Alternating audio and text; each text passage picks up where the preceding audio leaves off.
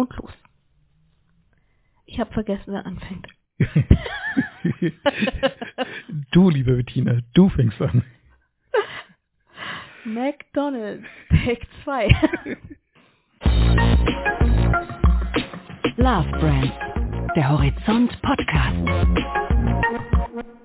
Hallo liebe Hörer und Hörerinnen, herzlich willkommen zu einer neuen Folge von Horizont Love Brand. Horizont Love Brands ist der Podcast zu den Marken, die wir lieben und den Menschen, die sie zum Leben erwecken. Ich sitze hier mit meiner Kollegin Bettina Sonnenschein. Und mir gegenüber sitzt wie immer mein Kollege Santiago Campio Lundbeck. Und heute ist es uns ganz besonders wichtig, in der Anmoderation schnell auf den Punkt zu kommen. Dennoch bei der Love Brand, für die unsere Gesprächspartnerin arbeitet, warten die Gäste im Schnitt nur 200 Sekunden, bis sie an der Reihe sind. Die Anreise war ja für dich hier als gebürtige Münchnerin praktisch ein Heimspiel. Bettina, wusstest du vorher schon, dass München die Burgerhauptstadt des deutschen McDonalds-Imperiums ist? Um ehrlich zu sein, ich wusste es vorher nicht, also zumindest nicht im Sinne dessen, dass die Deutschlandzentrale von McDonalds in München ist. Aber was ich natürlich schon wusste, ist, dass in Deutschland die erste McDonalds-Filiale vor 50 Jahren am Münchner Stachus eröffnet worden ist. Ein sehr historischer Moment. Ich möchte hinzufügen, dass ich natürlich drin war. Aber zurück zu unserer Gesprächspartnerin Susan Schramm. Auch da könnte man den Begriff historisch ganz gut anbringen. Sie ist CMO und Marketingvorständin von McDonald's Deutschland und sie ist schon seit fast 20 Jahren mit der Marke verbunden. Jetzt im Augenblick gestaltet sie da eine ganz spannende Veränderungsphase mit. Da geht es aber weniger um Pommes und Burger, sondern eher um Bits und Bytes. Santiago, hast du die McDonald's-App schon aufs Handy runtergeladen? Ja, noch nicht, aber in ein paar Jahren komme ich wahrscheinlich gar nicht mehr drum herum, allein aus beruflichen Gründen, denn dann wird wahrscheinlich ein sehr großer Teil vom McDonald's-Marketing direkt auf der App stattfinden. Da hat uns ja Frau Schramm im Gespräch ein paar ganz spannende Stichpunkte dazu gegeben und ich finde es dann schön auch zu hören, dass gleichzeitig noch so ganz klassische Marketingformate und Marketingbotschaften immer noch eine Rolle spielen werden. Der Unterschied ist halt, früher hat McDonald's mehr über Los Wochos geredet und heute sind es mehr Markenhaltungsthemen wie die Diversität in der Mitarbeiterschaft. Ja, und nicht nur bei den Mitarbeitern, sondern ja auch bei den Kunden kann man sagen. In einer der jüngsten Kampagnen war so viel Diversität, dass man sich gar nicht mehr umschauen konnte. Da sind sogar die Pommes mittlerweile divers. Aber bevor wir jetzt die 200 Sekunden Wartezeit überschreiten, würde ich sagen, hören wir lieber mal rein. Ich bin mir nicht sicher, ob wir das geschafft haben und der Burger schon kalt ist. Viel Spaß beim Zuhören. Mein Name ist Susanne Schramm und McDonald's ist eine Love Brand, weil sie immer für alle da ist, wenn man sie braucht, weil sie unkompliziert, nahbar ist und verspielt. Frau Schramm, jetzt könnte ich Ihnen zum Einstieg erzählen von einem Tag irgendwann in den frühen 80er Jahren, als ich meine ersten Rollerblades bekommen habe und danach zum ersten Mal im Leben in München im McDonald's war will sagen, jeder hat so seinen ganz eigenen Moment, seine ganz erste Erfahrung mit der Marke McDonald's. Haben Sie auch so ein frühes Kindheitserlebnis? Tatsächlich ist es nicht ganz früh das Kindheitserlebnis. Bei mir hat die Erfahrung mit McDonald's relativ spät angefangen. Mit, mit 14 oder 15 war ich auf einer Klassenfahrt in Mainz und dort gab es einen McDonald's, weil ich bin in Hassloch im durchschnittlichsten Dorf Deutschlands groß geworden. Der Testmarkt für ganz Deutschland. Ich glaube, dieses Jahr ist es beendet worden. Und Neustadt zur Schule gegangen und in keinem der Orte gab es einen McDonald's. Also insofern, ich bin in der, einer McDonalds-Diaspora groß geworden und deswegen war das das Top-Erlebnis für mich, bei der Klassenfahrt in Mainz zu McDonalds zu gehen. Hatte ich die Gnade der Münchner Geburt, würde ich sagen. Aber es ist nicht fantastisch, wie McDonalds-Filialen aus deutschen Mittelstädten Metropolen Flair gemacht haben. Absolut. Bei mir war es die Reise von Speyer nach Ludwigshafen, weil dort war für uns der erste McDonalds. Obwohl Ludwigshafen heute diesen Test nicht mehr standhält, aber damals war Ludwigshafen Großstadt und große weite Welt. Absolut, absolut. Ja, ich kenne das. Und Speyer, Neustadt, Hassloch waren lange Zeit McDonalds technisch unterentwickelt. Aber das hat sich natürlich jetzt komplett geändert. Das berufliche Wiedersehen war ja dann nicht in Mainz, sondern das erste Mal dann tatsächlich in München, als Sie bei Hayo und Partner waren. Genau. Aber ich habe mich tatsächlich auch ganz bewusst beworben bei Hayo und Partner, wissend, dass sie den Kunden McDonald's betreuen und das fand ich damals eine extrem spannende Aussicht und deswegen habe ich mich damals dort beworben und wollte eigentlich unbedingt dort anfangen zu arbeiten. Und Sie haben damals auch auf dem Account für McDonald's gearbeitet? Ja, Also ich habe direkt auf dem Account von McDonald's angefangen, allerdings in einem sehr speziellen Bereich damals, das war das sogenannte Local Store Marketing. Also dort hat man die Regionen betreut und einzelne Franchise-Nehmer und insofern ist man da ganz tief in das System eingedrungen von Anfang an. Also und hat sehr, sehr viel gelernt über McDonald's als Marke und aber auch McDonald's als System. Damit sind Sie ja ein bisschen auch Zeitzeugen von McDonald's in Deutschland. McDonald's in Deutschland hat ja jetzt gerade 50 Jahre gefeiert. Sie haben, also ich unterstelle mal jetzt nicht alle 50 Jahre beruflich mitgemacht, sondern eine Zeit, eine, eine Zeit davon zumindest eher Konsumentin. Aber wenn Sie da mal zurückblicken, in der Zeit, in der Sie es begleitet haben, was hat sich denn in den 50 Jahren bis heute erhalten? Was hat sich denn bei McDonald's in der Zeit verändert? Also das würde jetzt, glaube ich, den Rahmen sprengen, wenn ich da alles aufzähle. Tatsächlich bin ich schon äh, wirklich ziemlich lange ein Zeitzeuge, muss man sagen. Hat sich auch entpuppt, als ich eben Rollerblades gehört habe, weil ich kenne auch noch Rollerblades. Wir müssen auf diesen Jahren jetzt nicht so rumreißen. Nein, aber theoretisch, also wie gesagt, also ich glaube, es hat sich an der Marke vieles verändert. Das fängt an wie man heute die Marke nutzt, ähm, wie man bestellt in unseren Restaurants. Also es hat einen unglaublichen Wandel gegeben, selbst in den letzten zehn Jahren. Also wie man vor zehn Jahren McDonald's genutzt hat, wie man es heute nutzt, ist komplett anders. Ich glaube, was gleich geblieben ist, ist der Kerngedanke dieser Marke. Ja, diese, diese kleinen Wohlfühlmomente zu vermitteln und viele Dinge mit einem gewissen Humor zu sehen und den Menschen einfach einen guten Moment zu vermitteln. Und ich glaube, das ist in dieser Marken-DNA, also diese Playfulness, wie wir so schön sagen, die ist nach wie vor erhalten und die wird sich auch nicht ändern. Für diese Verspieltheit war ja in der Startphase von McDonald's auch ein Mann verantwortlich. Thomas Gottschalk war ja so das erste große Werbegesicht von McDonald's. Der war jetzt beim Jubiläum nicht dabei, aber welcher deutsche Promi würde denn für Sie heute so diese Persönlichkeit, diese Playfulness am besten verkörpern? Ich glaube, das ist heute schwierig. Ich glaube, in den Zeiten, als Thomas Gottschalk für die Marke gesprochen hat, war das noch sehr viel klarer, wer sind die Top-Prominenten, wer passt zur Marke. Ich glaube, heutzutage aufgrund der vielen Kanäle, über die wir kommunizieren und aufgrund der vielen Themen, über die wir sprechen, würde mir heute gar nicht mehr eine Person einfallen, die alles abdeckt. Also es gibt viele, die mir für verschiedene Themenbereiche oder Ideen einfallen würden, aber nicht die eine jetzt wie damals Thomas Gottschalk, der für alles stand in der Zeit. Der gleichzeitig damals für die Glücksspirale werben konnte. aber jetzt halte ich mich mit diesen Jahrzehnten-Vergleichen zurück. Aber es war ja auch eine schöne Gelegenheit, damals zu zeigen, dass McDonald's auch in der Werbung Sachen anders machen will als andere Marken in Deutschland. Diese Verbindung zum Thema kreative Werbung hat die Marke bis heute gehalten. Nicht umsonst sind sie ja ein ganz wesentlicher Teilnehmer vom nächsten ADC-Kongress, der zum Zeitpunkt der Aufnahme in wenigen Tagen stattfinden wird. Da hat mich die, der Titel Ideas Create Reality fasziniert. Ist es ein Titel, mit dem Sie in Ihrer Arbeit für die Marke viel anfangen können? Absolut. Ich glaube ja ganz fest an die, die Kraft einer guten Idee. Aber ich glaube, das tun alle Leute, die im Marketing arbeiten oder die ähm, etwas mit Werbung und Kreativität zu tun haben. Und oft sind es genau diese einfachen Ideen, die es schaffen, Menschen zu fesseln oder zu begeistern. Es ist oft nicht das komplizierte, verschwurbelte, was einen überzeugt, sondern diese, diese eine kleine Idee, die bei jedem zündet. Und das hat ganz viel mit Kreativität zu tun. Und ich glaube, wenn man da auf den richtigen Trichter kommt, kann man ganz viel bewegen auch draußen mit, mit unseren Gästen und mit unseren Konsumenten. Kreativität und was bewegen, das trifft ja dann auch das Festival, was nach dem ADC ansteht, die Cannes Lions.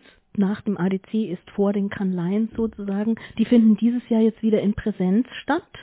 Haben Sie irgendeine Erwartungshaltung daran, dass das jetzt wieder funktioniert? Also ich glaube, dass es zum einen eine ganz, ganz tolle Chance ist, dass sich Menschen wieder persönlich begegnen können. Ich glaube, das hat allen gefehlt und ich denke genau in der Branche, die viel mit Austausch, Kreativität, miteinander sprechen, mit Kommunikation zu tun hat an sich, ist es ganz, ganz wichtig, sich persönlich zu begegnen und auch also auf einer anderen Ebene zu kommunizieren. Und so gut das in vielen Bereichen geklappt hat mit einer Videokonferenz, ich glaube, nichts ersetzt den persönlichen Kontakt. Und deswegen finde ich toll, dass die Branche sich wieder treffen kann. Ich muss leider sagen, ich bin nicht dabei. so, so wichtig ein bisschen neidisch nach kann, weil das ist sicherlich toll. So wichtig ähm, ist der aber ich denke, dass da viele, aber ich denke, dass da viele Inspirat viele gute Gedanken, viele kreative Ideen kommen werden und ich glaube, das ist einfach wichtig, auch da mal wieder diesen Austausch zu haben und miteinander sowohl auf professionelle Art zu arbeiten, aber auch, ich glaube, sich einfach mal zu sehen und vielleicht mal wieder eine gewisse Unbeschwertheit zu genießen. Viel davon findet ja auch draußen statt, wie man hört. Auch ich war noch nie dort. nee, ich gehe zum ADC und wie gesagt, und dann irgendwann nächstes Mal zu Cannes. Andererseits, Corona-technisch ist es natürlich empfehlenswert, auf einer Yacht zu sein und mit einem Rosé zumindest ein leichtes Desinfektionsmittel immer in der Nähe zu haben. Von daher mögen dann die Canlines irgendwie die bessere Veranstaltung sein, zumindest in diesem Jahr. Aber die Canlines hatten ja auch immer eine andere Funktion, so ein bisschen die Kommunikationsplattform zu sein. Sprich, wenn die Brasilianer zeigen wollen, was in Plakatwerbung eigentlich wirklich kreativ möglich ist und die meisten europäischen Kreativen sich das Ticket nach Lateinamerika nicht leisten wollten, auf den Cannes Lions haben sie das zu sehen bekommen. Umgekehrt, äh, in den letzten Jahren war es dann ja eher so, dass man dann aus Asien die vielen digitalen Ideen gesehen hat, die ja für uns in Europa manchmal fast schon wie Science Fiction wirken. Aber gleichzeitig ist ja auch die Marketing-Szene insgesamt digitaler geworden, auch in den Unternehmen selbst. Ist das noch heute so, dass man dann vor Ort wirklich Dinge findet, wo man sagt so, wow, das habe ich in meinem Umfeld nie gesehen, das wäre mir so gar nicht eingefallen? Da würde ich jetzt gerne würde ich jetzt gerne im Detail darauf antworten, aber wie gesagt, da ich selber noch nicht da war. Aber ich sehe halt sehr oft diese Nachbereitungen der, der Canlines und was sind Preisträgerkampagnen. Sagt man da oft, Mensch, warum ist mir das nicht eingefallen? Ja, definitiv, weil ich finde, das sind fast alles tolle Kampagnen und oft denkt man, ah, das hätte auch uns einfallen können. Ich glaube trotzdem, dass sich auch die deutsche Branche da nicht verstecken muss.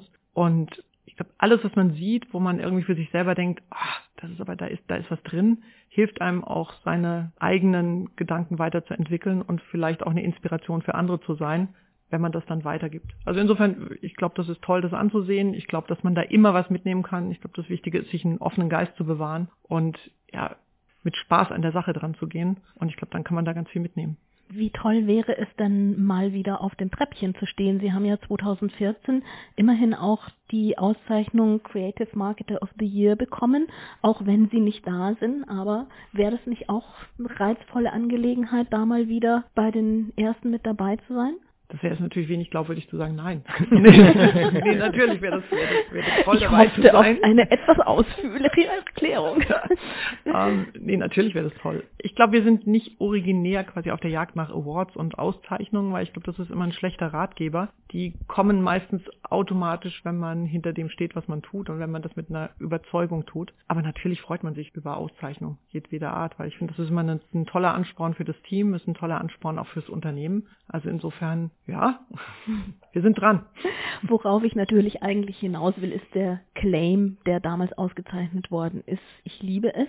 Der ist ja entstanden in der Ära des Marketings, als das alles noch sehr, sehr analog funktioniert hat. Der Herr Campio Lundbeck hat es gerade schon angesprochen. Die Marketingwelt ist inzwischen deutlich digitaler geworden. Hat sich denn in dieser veränderten Zeit jetzt auch der Claim verändert?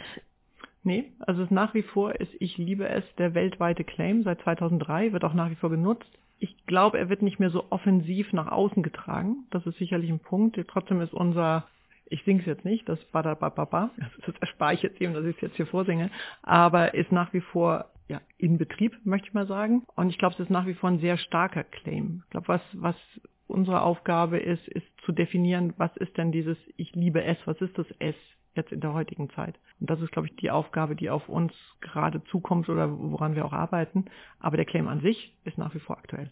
Auf der anderen Seite müssen sich, denke ich mal, in der Realität auch mit vielen auseinandersetzen, die genau das Gegenteil behaupten, nämlich ich hasse es, wird wahrscheinlich auch gelegentlich ein Vorwurf oder eine Anklage sein. Wenn Sie sowas mitbekommen. Mm, ist es da für Sie schmerzhaft, dass Sie quasi diese, diese Markenarbeit aufgeteilt haben in PR und Produktwelt, wenn die Kollegen was wie den Pommeswald machen können und Sie sich auf ganz andere Dinge konzentrieren müssen?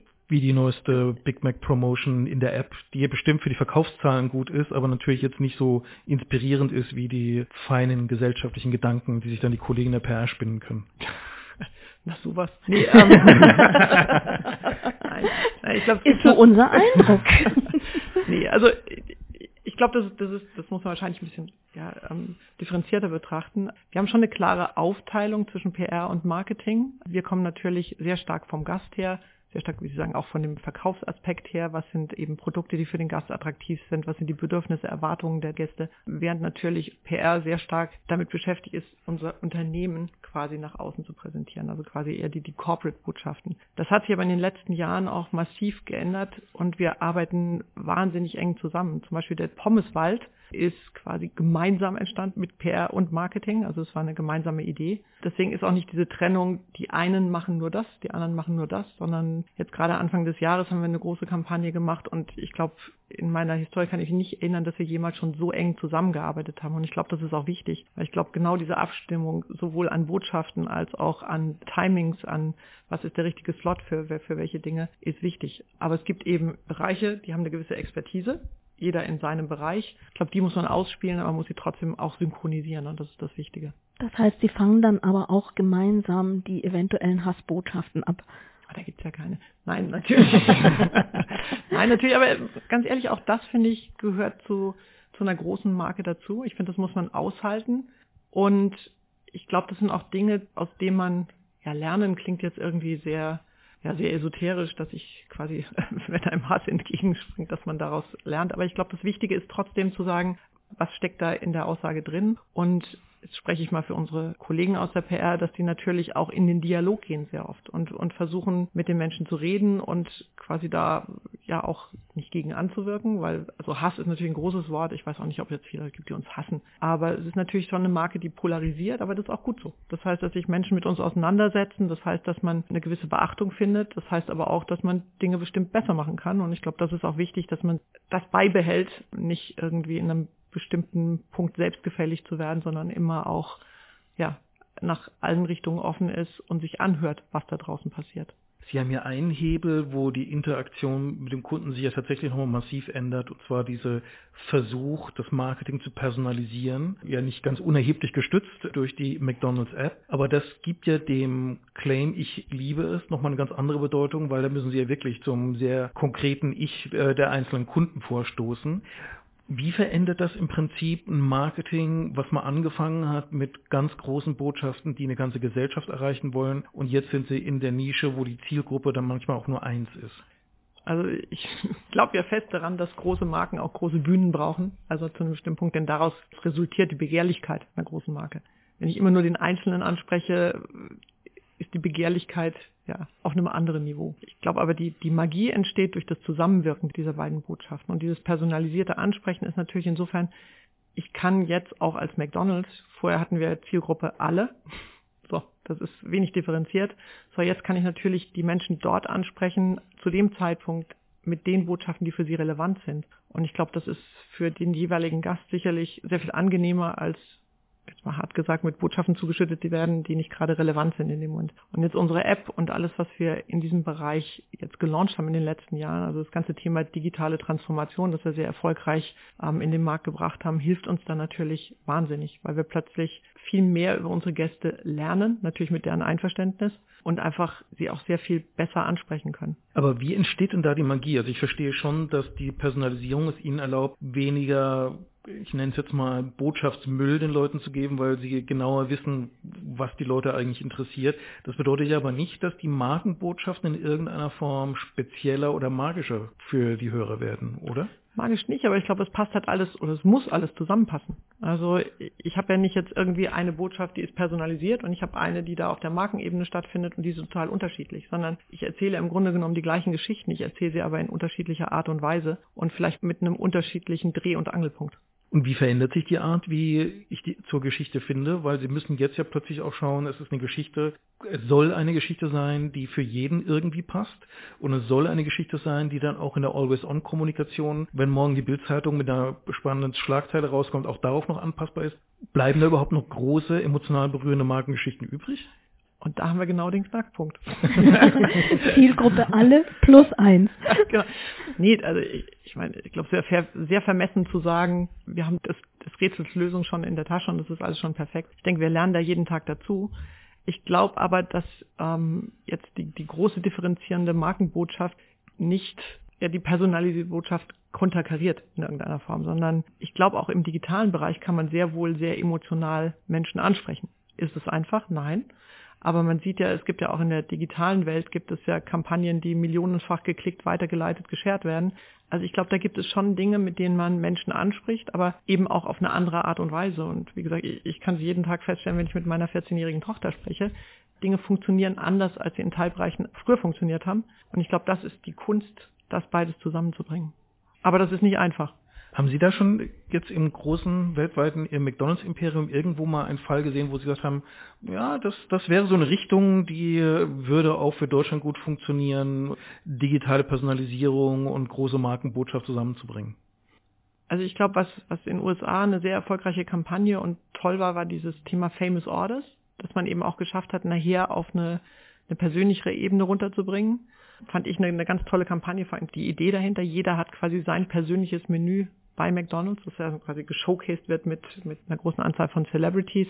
Das kann man aber nachher sehr gut runterbrechen, eben auf die One-on-One-Ebene.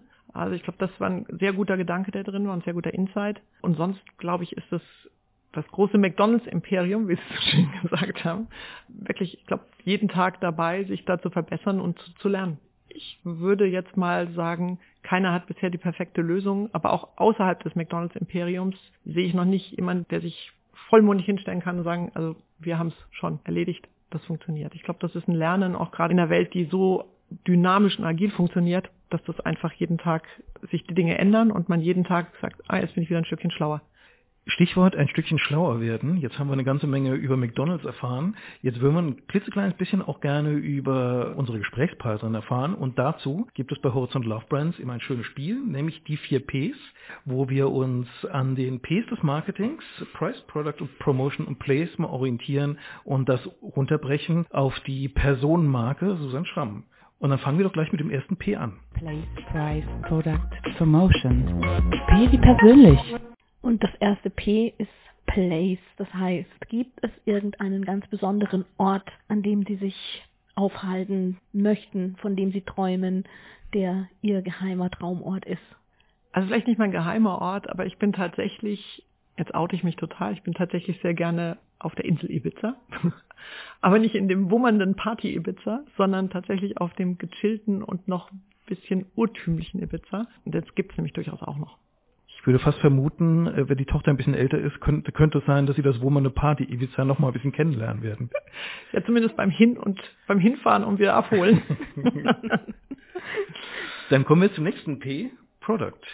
Welches Produkt spielt denn für Sie eine wichtige Rolle? Mit welchem Produkt könnten Sie gerne auch auf einer einsamen Insel sein? Oder auf einer belebten wie Ibiza? ähm, tatsächlich ein, ein Produkt, das ich sehr gerne, oder mit dem ich dem ich mein Leben herumtrage, ist meine Handtasche. Also, wenn Sie das als Produkt meinen. Das und diese Handtasche ist quasi, diese Handtasche ist quasi, ja, alles, was man so zum Leben braucht. Meistens nicht in dem Moment, wo man es zum braucht, aber es ist tatsächlich, also damit kann man auch eine Weile überleben. Unser drittes P heißt Promotion und da wäre jetzt theoretisch McDonald's ein Kandidat, um für viele Kampagnen zu stehen, die vielleicht Lieblingskampagnen von Ihnen sind die würden wir gerne ausklammern. Gibt es außerhalb des großen McDonalds-Imperiums noch Kampagnen oder eine Lieblingskampagne, an die Sie sich gerne zurückerinnern? Da gibt es einige, aber also eine Kampagne, vor der ich wirklich den Hut ziehe, ist Snickers. Dieses Du bist nicht du selbst, wenn du hungrig bist, weil ich finde es ein genialer Insight und der ist so einfach und so super umgesetzt. Also bin ich immer neidisch auf diese Kampagne, weil die ist wirklich toll kann man auch neidisch sein auf die Produzenten, weil wer dann einmal mit Betty White unter in einem Football-Umkleide zusammengearbeitet hat, glaube ich, hat für sich selber ein bisschen Werbegeschichte geschrieben. Absolut, sensationell. Dann äh, das letzte P steht natürlich für Preis. Welchen Preis oder Award würden Sie gerne noch gewinnen? Es muss kein Werbepreis sein, es kann jeder Preis der Welt sein oder einer, der noch gar nicht existiert, den Sie aber trotzdem gerne gewinnen würden. Ja, ich habe es mal gesagt, ich bin gar nicht so auf der Jagd nach, nach Awards und Preisen. Aber von irgendeiner Auszeichnung träumt doch jeder. Jetzt, wo ich hier so sitze. die Oscars wäre wahrscheinlich ein bisschen hochgegriffen. Die Cannes Lions haben wir jetzt eben schon abgehakt. Das finde ich nett. Natürlich der Horizont Award. Das geben wir einfach mal weiter, ja, würde ich sagen. Nein, Spaß beiseite. Also ich glaube, ich bin wirklich nicht so auf der Jagd nach irgendwelchen Awards. Und ich glaube wirklich, das, was, was, was ich vorhin schon gesagt habe, in dem anderen Zusammenhang, in dem Moment, wo man an das glaubt, was man tut und überzeugt ist davon, kommen die meistens von alleine und jetzt nicht nur jetzt nicht für mich als Person, sondern eben auch für das, was man tut oder für das Team. Also insofern, ja, warte ich mal. Und der nächste Award ist immer der schönste. Dann hoffen wir, dass der nächste bald kommt für Sie. Und jetzt wird es auch wieder ein bisschen ernster natürlich. Okay. Wir gehen vielleicht zurück zum Produkt oder zum Produkterlebnis. Sie hatten ja schon vor der Corona-Pandemie die Restaurants zu smarten Restaurants umgebaut und es gab einen Fahrplan, wie das alles so weitergehen soll. Dann war plötzlich Lockdown.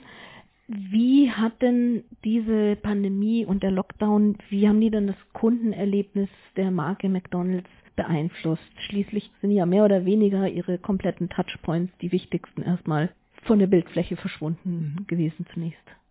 Also ich, ich muss schon mal vorab schicken, dass wir, glaube ich, toi toi toi relativ gut durch die Krise gekommen sind. Also ich muss sagen, wenn ich teilweise mit anderen Gastronomen, jetzt auch gerade die kleinen, die man so bei sich im Umfeld hat, im privaten Umfeld, hatten wir als McDonalds natürlich diesen großen Vorteil, dass wir Drives hatten und dass dieser Touchpoint, wie Sie schon haben, Drive natürlich offen war, auch die ganze Zeit während der Krise. Und das unseren Gästen die Möglichkeit gegeben hat, trotzdem noch das Thema McDonalds zu erleben auf eine andere Art zu erleben, denn ein großer Teil eines McDonalds-Besuchs macht natürlich auch, ich sitze drin, ich sitze auf der Terrasse, ich erlebe das, das McDonalds-Feeling. Also eine Fahrt durch einen Drive hat ein anderes McDonalds-Erlebnis, aber es ist immerhin eins. Und wir haben bei unseren Gästen gesehen, dass das für manche fast sowas wie ein, ja, ein Anker in der, in der unsicheren Welt war, weil man das Gefühl hatte, okay, jetzt bricht hier gerade vermeintlich alles um mich herum zusammen. Aber es gibt immer noch den Big Mac und es gibt auch die Pommes und das ist tatsächlich, es gibt bestimmte Dinge, die nicht komplett ja, über Bord geworfen wurden. Und wenn man dann diese Tüte im Auto hat und wenn die Pommes unterm Sitz landen, immer noch besser als gar kein Noch McDonald's. kritischer, als wenn sie in der Lüftung landen. Das kann ich aus eigener Erfahrung sagen. da gehen sie ganz schnell wieder raus.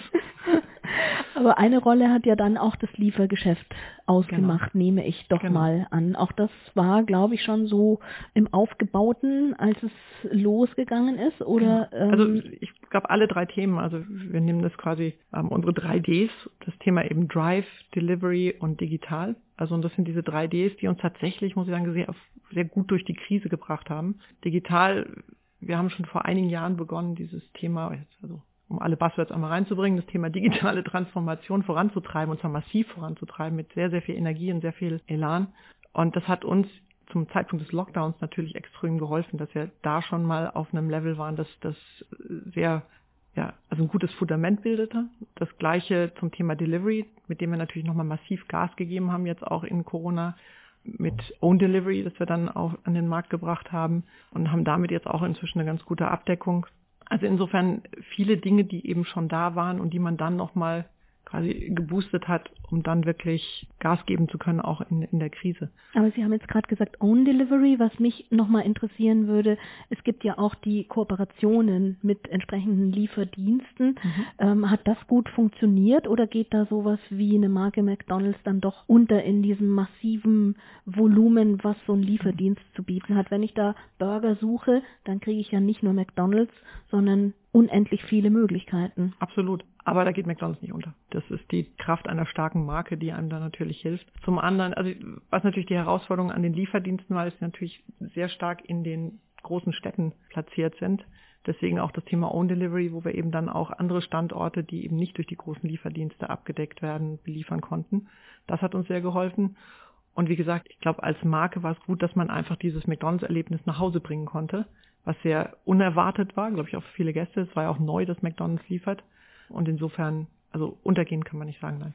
Welche Rolle hat da dieses Own Delivery dann schon einnehmen können? Also gerade, wir haben vorhin von äh, den 80ern und kleinen Städten gesprochen. Wie weit konnten Sie da runtergehen und die Leute dann tatsächlich überraschen?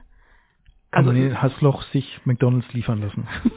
in der durchschnittlichen So, jetzt Ort. bin ich, jetzt bin ich ratlos, ob man es in Hassloch kann, weiß ich tatsächlich noch nicht. Ich weiß, dass wir haben, glaube ich, knapp 150 Restaurants, 160 Restaurants, die mit ähm, Lieferando geliefert werden und mit Own Delivery. Genau wie Sie es gesagt haben, haben wir natürlich die Möglichkeit, auch Standorte, die nicht in Großstädten sind, zu beliefern und sind jetzt schon bei über 600 Restaurants, die eben liefern.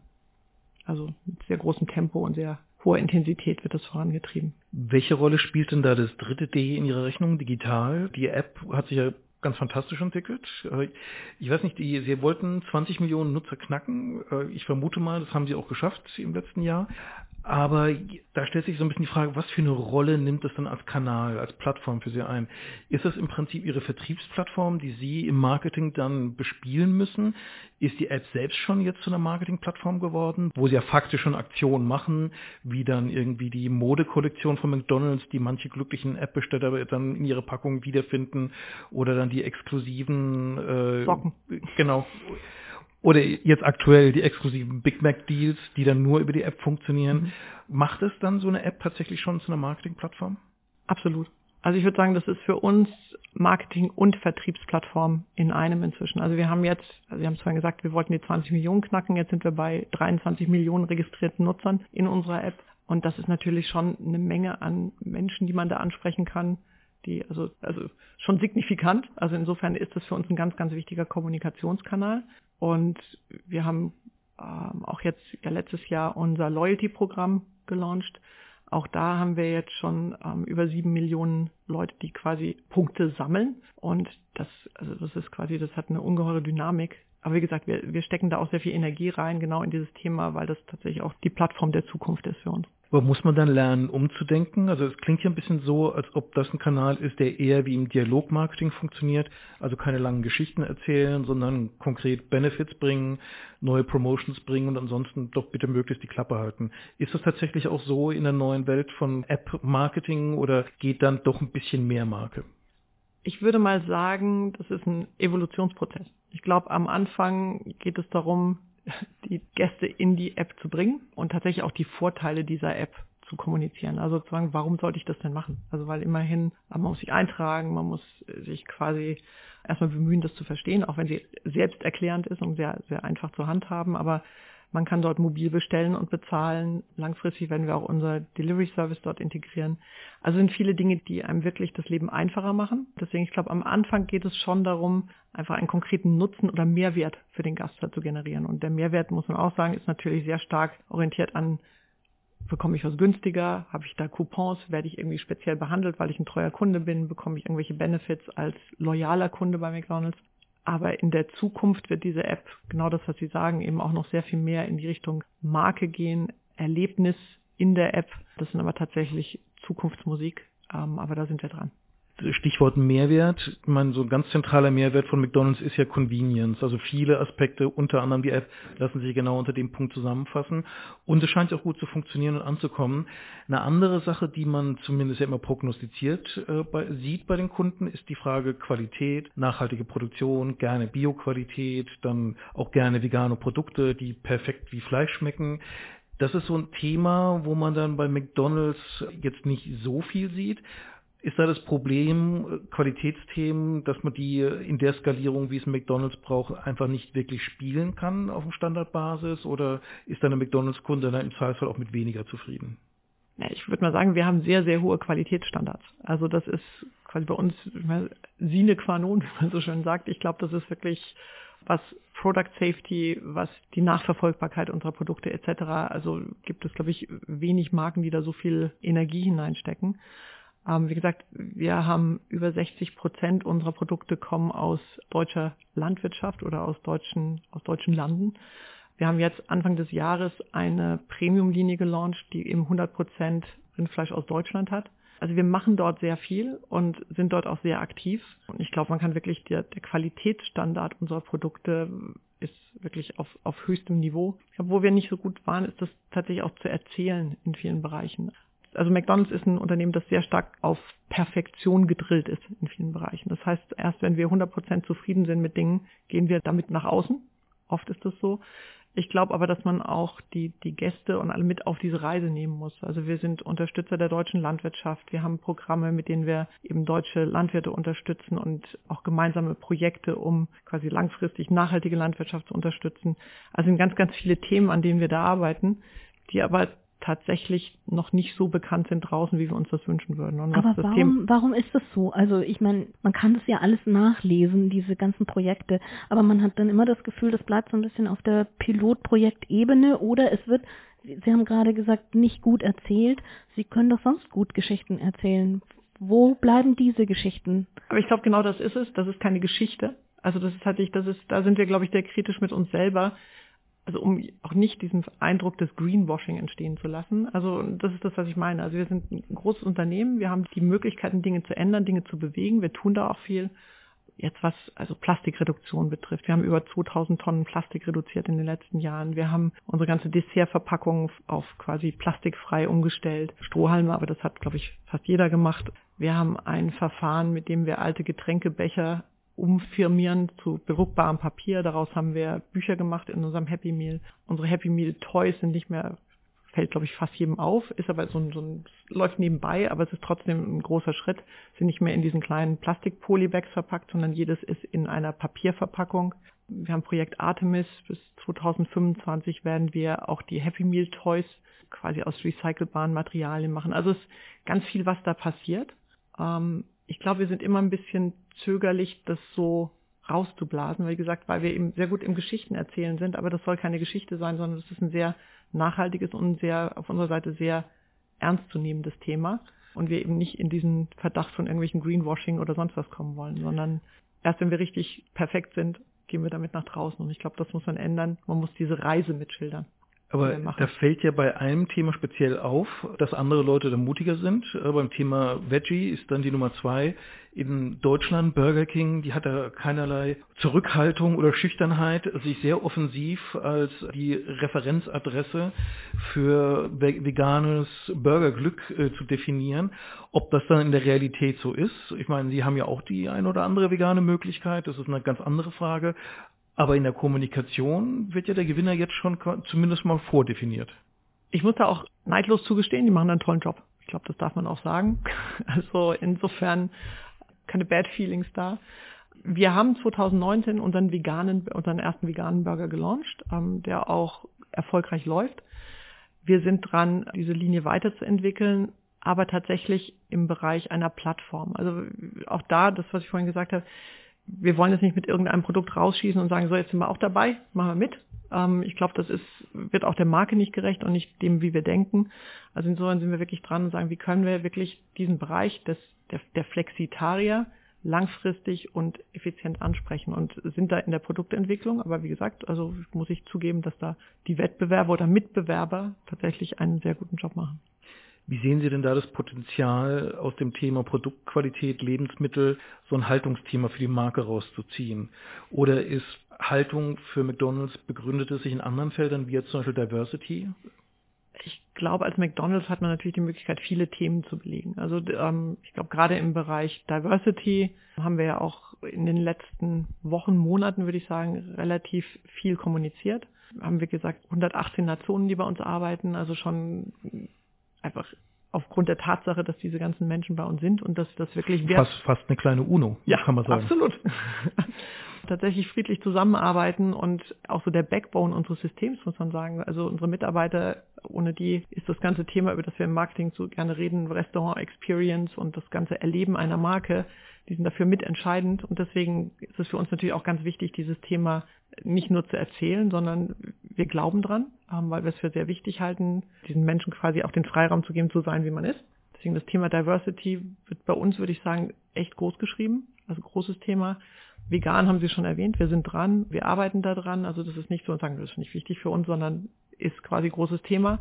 Müll hatten wir auch, glaube ich, habe ich schon erwähnt, mit Plastikreduktion etc. Genau, aber ich glaube, hier kann man auch so Female Empowerment als Thema nennen. Zum jüngsten Tag der Frau haben Sie eine Kampagne bei McDonald's gemacht. Also so gesehen, es geht in viele Richtungen. Ja, absolut. Absolut. Also ich glaube, es ist auch nicht nur das eine Thema. Trotzdem ist natürlich das, was bei uns, glaube ich, das, das große Thema ist. Wir sind ein Restaurant. Also das Thema Qualität, nachhaltige Produktion etc., das sind, glaube ich, die großen Themen für uns. Diversität, würde ich sagen, ist einfach tatsächlich ist ohne geht's gar nicht. Aber bei der Bandbreite der ganzen Themen, was mir natürlich auffällt, Sie haben mal gesagt, dass Haltungsmarketing, also da sollte man als Marke auch tatsächlich was dazu erz zu erzählen haben. Absolut. Ist das dann bei, sagen Sie, bei allen Themen haben wir so viel zu erzählen, dass wir da wirklich auch dafür erkannt werden wollen? Oder sind da vielleicht nicht auch ein paar Themen dabei, wo Sie sagen, es ist halt einfach im Augenblick ein aktuelles, ein populäres Thema und dann nehmen wir es halt auch mit, weil wir zumindest ein bisschen was dazu erzählen können? Ich glaube, man darf das nicht einfach nur so mitnehmen. Also ich glaube, das, was, was man relativ schnell spottet, ist, meint ein Unternehmen das ernst und steht es dahinter und auch ist es glaubwürdig in dem, was es da erzählt. Deswegen, ja, also ich gerade gerade Diversität oder viele Themen, ich glaube, da kann man relativ schnell auf irgendeinen Wagen aufspringen und mal kurz eine Botschaft rauslassen. Also das, das Problem hat, glaube ich, keiner. Hat das eine Wirkung? Vermutlich nicht. Und ich glaube, das wird auch von gerade von der von den kritischen jüngeren Zielgruppen sehr schnell gespottet, ob man da einfach nur auf irgendeinen Purpose-Wagen mit aufspringt oder ob man wirklich versucht, die Dinge zu ändern, ob man überzeugt als Unternehmen hinter bestimmten Themen steht.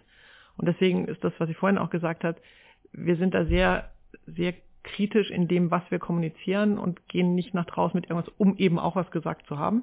Weil ich glaube, das ist also gerade für eine große Marke ähm, extrem, ja, unsexy. Ja, gerade in der Hinsicht ist ja die aktuelle Kampagne, die ist ja so divers, ist ist das dann nicht tatsächlich sogar ein bisschen dick aufgetragen? Vielleicht war ich auch schon zu lange in keinem McDonalds-Restaurant mehr, aber die Menschen, die da zusammenkommen, das ist ja, das ist ja diverser geht's ja überhaupt nicht. Aber ich glaube, so ist es. Also wenn man mal mit, mit offenem Auge bei einem, Mac, ein McDonalds-Restaurant besucht, also das ist tatsächlich, ich meine, wir sagen es immer spaßhaft, Zielgruppe alle, aber es ist so. Also wir haben wirklich, würde ich mal sagen, einen Querschnitt durch die gesamte deutsche Bevölkerung. Ähm, und da ist wirklich, wie sagen, alles, alles dabei. Also es ist extrem divers.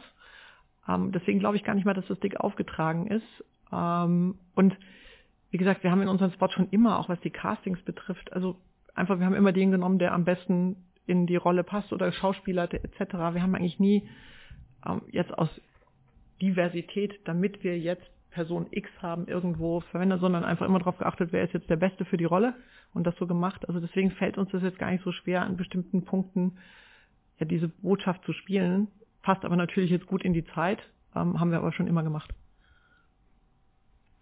Finde ich ganz interessant, weil Sie sich da, Sie haben es jetzt gerade selbst gesagt, offensichtlich leichter tun, das tatsächlich schon so zu erzählen, auch ohne Angst in irgendeinen Fettnapf zu treten im Gegensatz zu Nachhaltigkeitsthemen, wo man doch immer noch diese Greenwashing-Angst verspürt. Ja, ich glaube also, der Fettnapf bei Nachhaltigkeit, ich weiß nicht, ob man das so nennen kann, aber ich glaube, das erfordert eben auch ein sehr viel langfristigeres Denken. Und wie gesagt, ich glaube, das Thema Diversität, Female Empowerment ist schon lange tatsächlich bei McDonald's verankert. Deswegen ist man wahrscheinlich auch einfacher dabei, das zu erzählen. Das Thema Nachhaltigkeit auch, aber das sind trotzdem Themen, die natürlich nochmal sehr viel größer und in den Auswirkungen, die sie haben, anders sind als also das andere Thema, über das man, glaube ich, auch ein bisschen einfacher und leichter sprechen kann.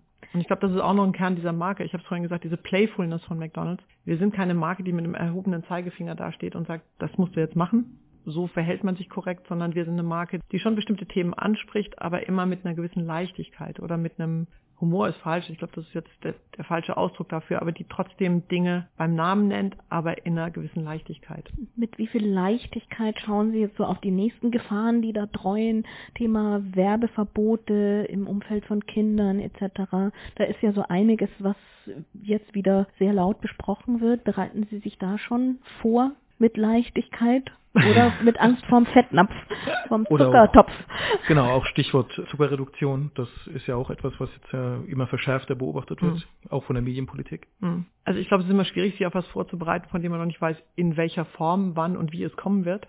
Natürlich arbeiten wir sehr stark mit Szenario-Plannings und, und überlegen, was sind denn Themen, die wir angehen. Ich glaube, man muss aber sagen, McDonald's ist ein Unternehmen, das sich akribisch genau in diesem Bereich, auch was, Sie haben es angesprochen, Werbung gegenüber Kindern betrifft, sowohl an gesetzliche Vorgaben hält, aber eben auch sogar noch über diese hinausgeht. Wir sind Mitglied der EU-Pledge. Wir bewerben kein Happy Meal zum Beispiel im Kids-Bereich, das mehr als 510 Kalorien hat, also quasi nur relativ ausgewogene Alternativen. Wir bewerben auch keine Softdrinks oder ähnliches haben auch ein Werbeverbot gegenüber Kindern unter zwölf Jahren. Also wir machen ganz viele Dinge auch nochmal über die gesetzlichen Vorgaben hinaus. Also ich glaube, man kann sich jetzt nicht auf was vorbereiten, von dem man noch nicht weiß, was es sein wird. Aber ich glaube, da wird sicherlich eine Lösung vergeben.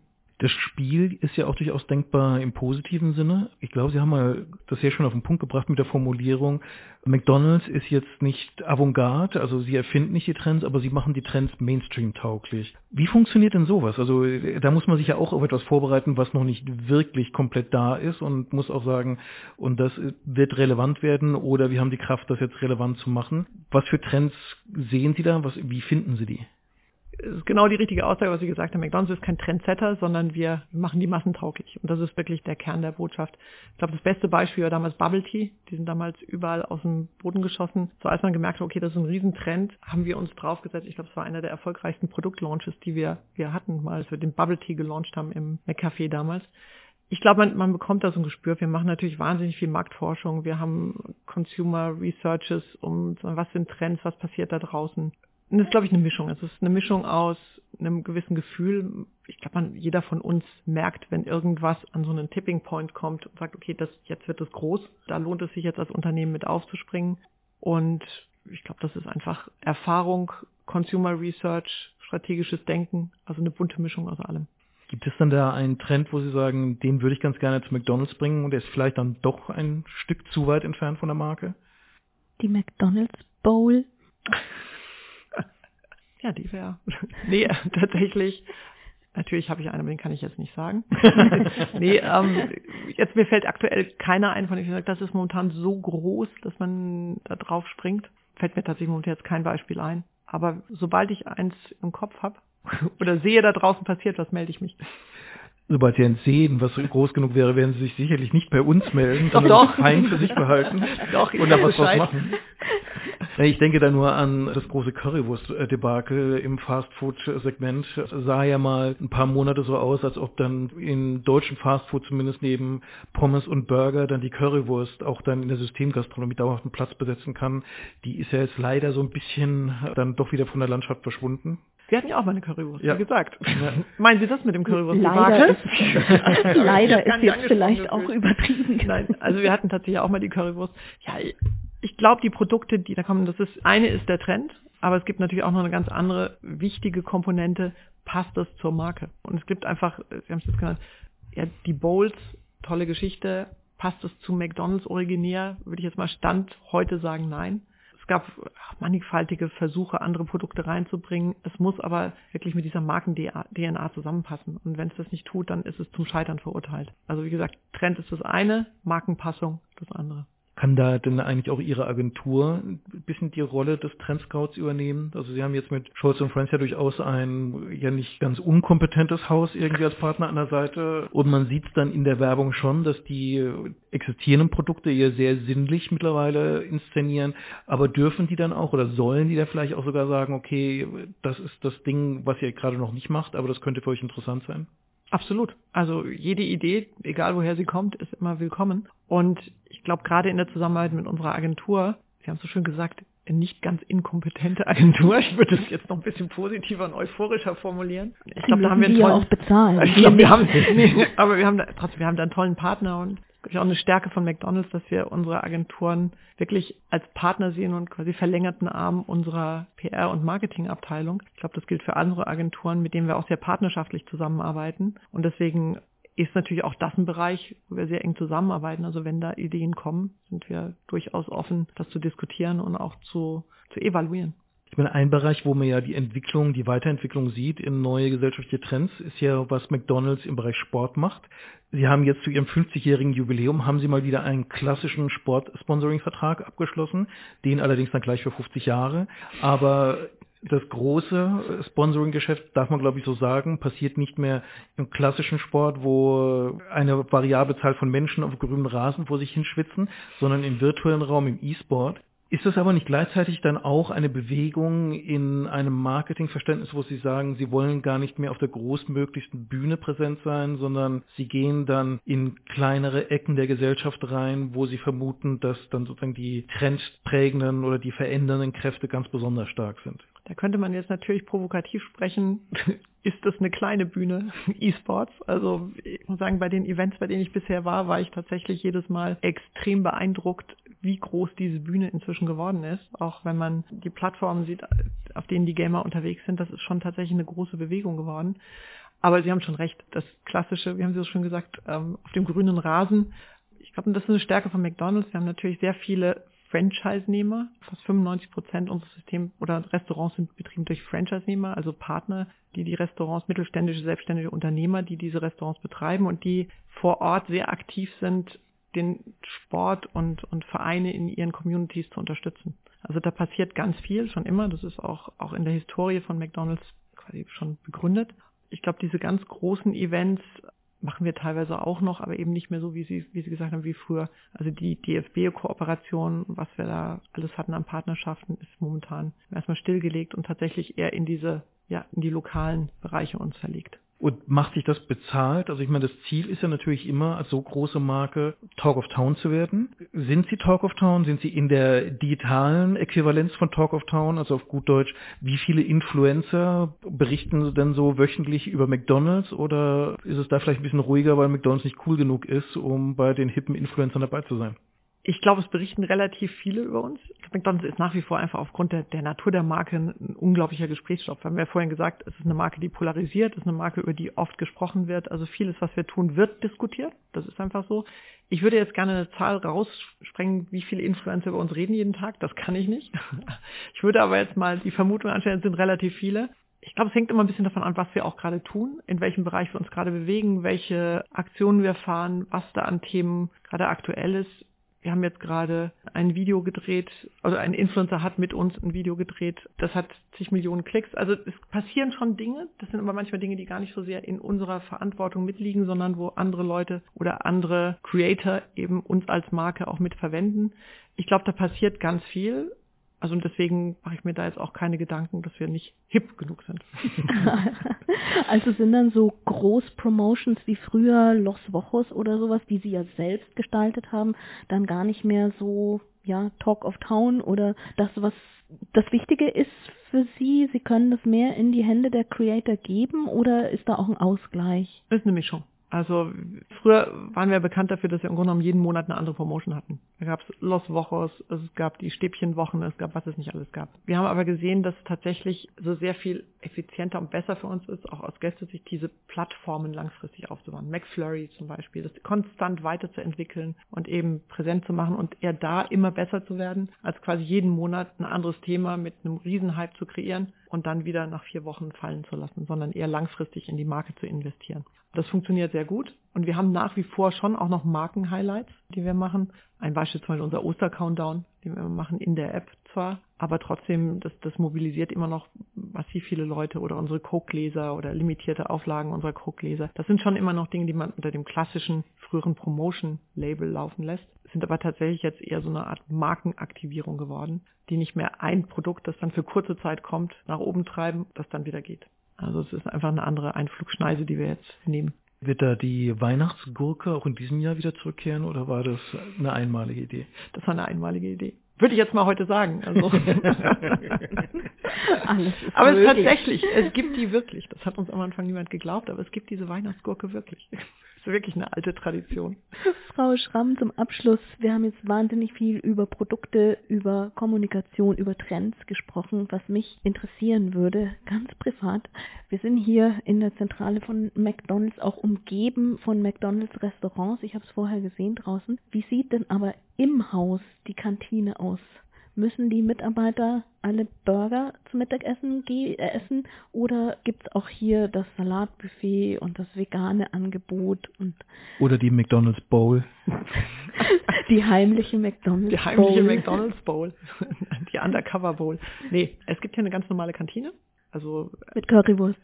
Auch mit Currywurst, ab und zu mit Schnitzel, also auch mit sehr viel asiatisch, also bunt gemischt, ich glaube wie jede deutsche Kantine.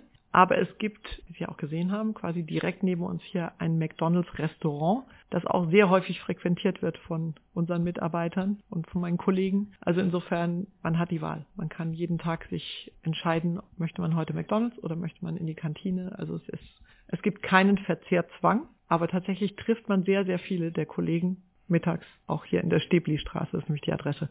Und der Kantinenbetreiber riskiert tatsächlich in der Kantine selbst Pommes zu frittieren oder wagt es nicht hier und holt sie sich einfach äh, direkt in aus der Stäbli-Straße. Genau. nee, die macht er selber. Die sind aber auch sehr gut, aber ich glaube, die sind auch mit unserer Hilfe quasi entstanden. die sind schon sehr nah dran an uns. Natürlich gibt es nur die McDonald's Pommes bei McDonald's selber, aber die macht das schon gut. Dann bleibt uns eigentlich nur noch zu sagen, ganz herzlichen Dank, dass Sie bei uns teilgenommen haben. Ja, auch vielen Dank. Hat mir sehr viel Spaß gemacht.